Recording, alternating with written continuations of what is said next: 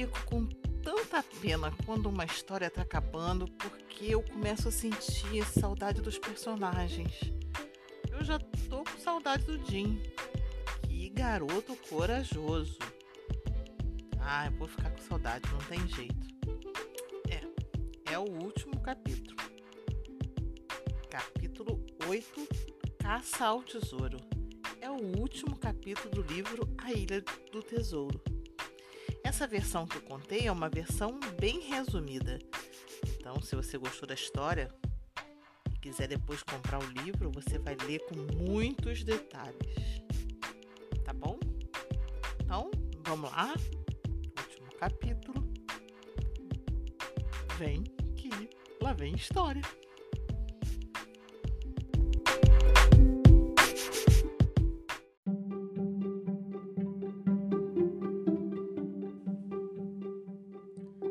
Despertamos com a chegada do doutor.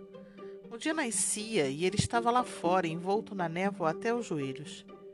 Eu fiquei feliz em ouvir a sua voz, mas, sabendo no que eu tinha me metido, eu até evitei encará-lo. Silver disse para ele: Seus pacientes estão todos bem. E eu tenho uma surpresa. Veja, Jim Hawkins está aqui. Dr. Livesey a princípio não disse nada. Começou a examinar os homens.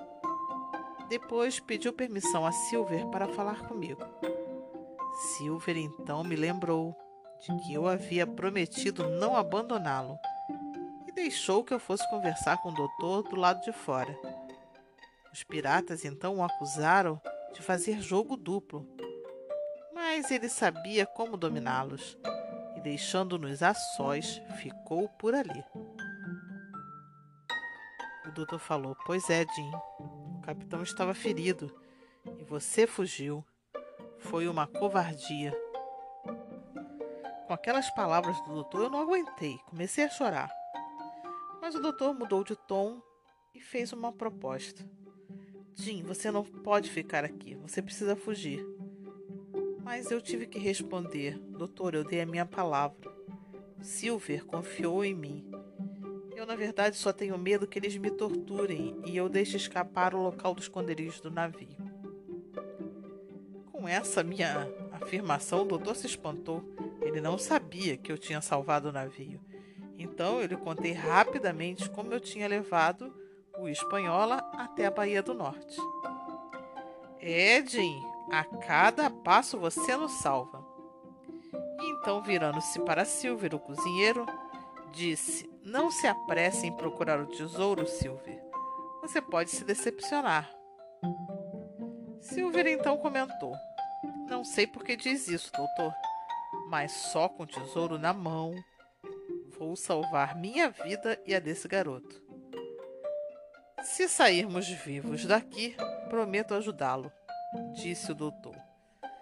E completou antes de partir: Olha, cuida bem do Jim. Quando então ficamos a sós, eu e Silver, ele me disse contente: Eu ouvi o doutor chamar você para fugir, mas você recusou. Isso conta muito a seu favor, garoto. Tomamos então o café da manhã e Silver, astucioso, comunicou aos piratas que o navio estava ancorado. Ele ainda não sabia onde, mas ele ia descobrir. Quanto ao nosso refém, ele disse para os homens, referindo-se a mim: Nós vamos amarrá-lo. Os homens então recuperaram o bom humor e partimos em busca do tesouro. Todos estavam armados até os dentes e carregavam pás e picaretas, exceto eu, Segui abatido, pensando nas palavras do doutor. Por que Silver poderia se decepcionar? Chegamos à praia e nos acomodamos em dois botes. Remávamos devagar e no caminho discutiram-se as indicações do capitão Flint até atingirmos a encosta que levava até a montanha. Aportamos e seguimos por um terreno lamacento. Num certo trecho, um dos piratas viu um esqueleto humano e então alertou os outros. arrepiados, puseram-se a falar sobre Flint e os seis homens que ele tinha matado. Prosseguimos. Silver interpretava o mapa e rumamos para a luneta. De repente, do meio das árvores, deu-se para ouvir uma voz, uma voz trêmula cantando aquela velha canção que tantas vezes eu tinha ouvido Billy Bones entoar na nossa pensão. Os piratas ficaram pálidos, apavorados. Um deles gritou: É o espírito de Flint. E o Silver falou: Vamos, deve ser alguma brincadeira. A voz então provocou: Vá pegar rum, Darby. Essas foram as últimas palavras de Flint no navio, disse um outro pirata. Então todos permaneceram em silêncio, paralisados de terror até que Silver rosnou. Hum, parece a voz de Bengun. Mas que diferença faz? Tanto ele como Flint estão mortos. Então o ânimo dos homens voltou. Retomamos a caminhada e, conforme o mapa, o tesouro principal havia sido enterrado debaixo de uma grande árvore por ali verificamos duas delas, mas não correspondiam à posição correta. Ao avistar a terceira, os piratas correram em sua direção. No entanto, uma surpresa os esperava. Ali havia uma profunda escavação, não muito recente, e dentro dela um cabo de picareta quebrado além de tábuas e caixotes espalhados. Numa delas estava gravada a palavra Walrus, o nome do navio de Flint. O tesouro já tinha sido encontrado. Os piratas olhavam tudo desiludidos, mas Silver absorveu imediatamente o golpe e deu-me uma pistola de dois canos, sussurrando: Jim, aí vem encrenca. Um dos homens encontrou uma moeda de ouro, ergueu-a no ar, praguejando: Viemos até aqui para achar só isso? Cadê o tesouro, Silver? Os outros tomaram seu partido e encarar o cozinheiro com rancor. Camaradas, somos nós contra um velho perneta e esse garoto que na verdade nos enganou. Levantou o braço para atirar e aí soaram três tiros por detrás das moitas. Dois piratas caíram mortos e outros três fugiram pela mata. O doutor Gray e Ben-Gun apareceram. Suas armas ainda soltavam fumaça. Corram, disse o doutor.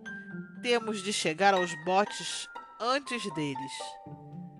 Saímos a toda e Silver, saltando com sua muleta, esforçava-se para nos acompanhar. Como os fugitivos corriam para outra direção, reduzimos o passo e o doutor nos esclareceu tudo o que havia se passado. E Ben-Gun, inacreditavelmente, era o herói da história. Tinha sido ele, em suas andanças pela, pela ilha, que havia enfim encontrado e desenterrado o tesouro, levando-o em muitas viagens até sua caverna na montanha dois meses antes da nossa chegada. O doutor, na verdade, arrancou-lhe o segredo na tarde do ataque à paliçada.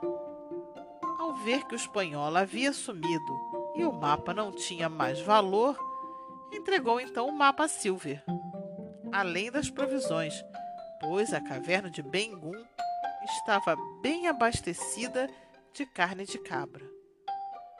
Assim, o grupo foi montar guarda ao tesouro na montanha, afastando-se também da malária.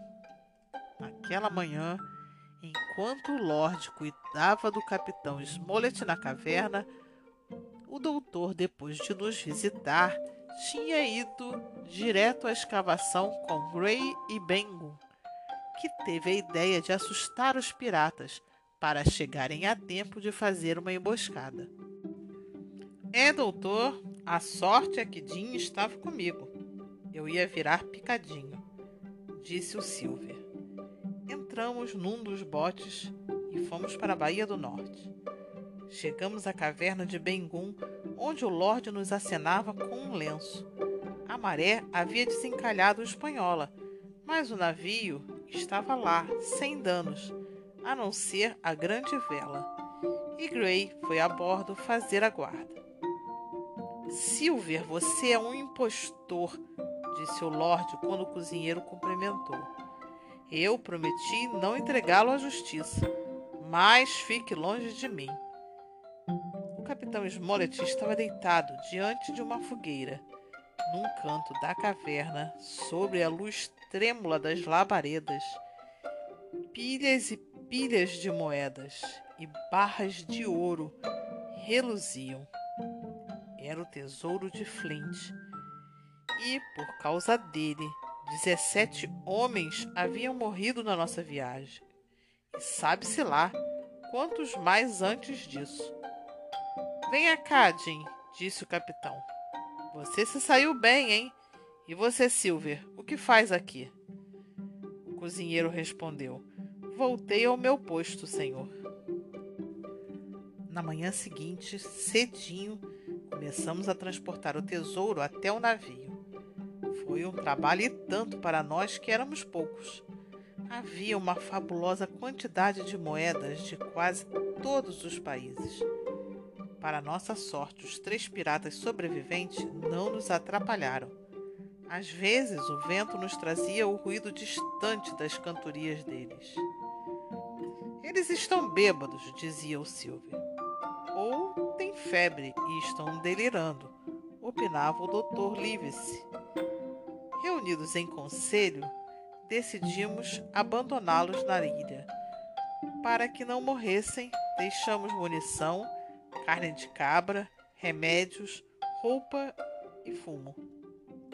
E foi a última coisa que fizemos em terra. Armazenamos água potável e carne de cabra a bordo e levantamos âncora, com a bandeira britânica hasteada no mastro. Rumamos para um porto próximo na América Espanhola, em busca de mais homens para a tripulação, e aportamos numa bela enseada ao anoitecer. Encantou-me a visão do rosto alegre de todos a bordo assim como o gosto das frutas tropicais e as luzes brilhantes da cidade que contrastavam com nossa sangrenta estada na ilha. Encontramos o capitão de um navio de guerra inglês e ele nos convidou para conversarmos a bordo. Bengun permaneceu no Espanhola com Silvia. Quando retornamos, ele nos contou que o cozinheiro tinha fugido, levando um dos sacos de moeda. Como não era grande quantia, ficamos felizes de nos livrar dele por tão pouco. Depois de contratar novos marinheiros, continuamos a viagem de volta e chegamos a Bristol no exato momento em que o navio que iria à nossa procura estava para zarpar. Cada um de nós recebeu sua parte do tesouro capitão Smollett resolveu se aposentar. Gray comprou um navio. Ben-Gun perdeu rapidinho a sua parte e teve de trabalhar como vigia, o que ele mais temia fazer na ilha.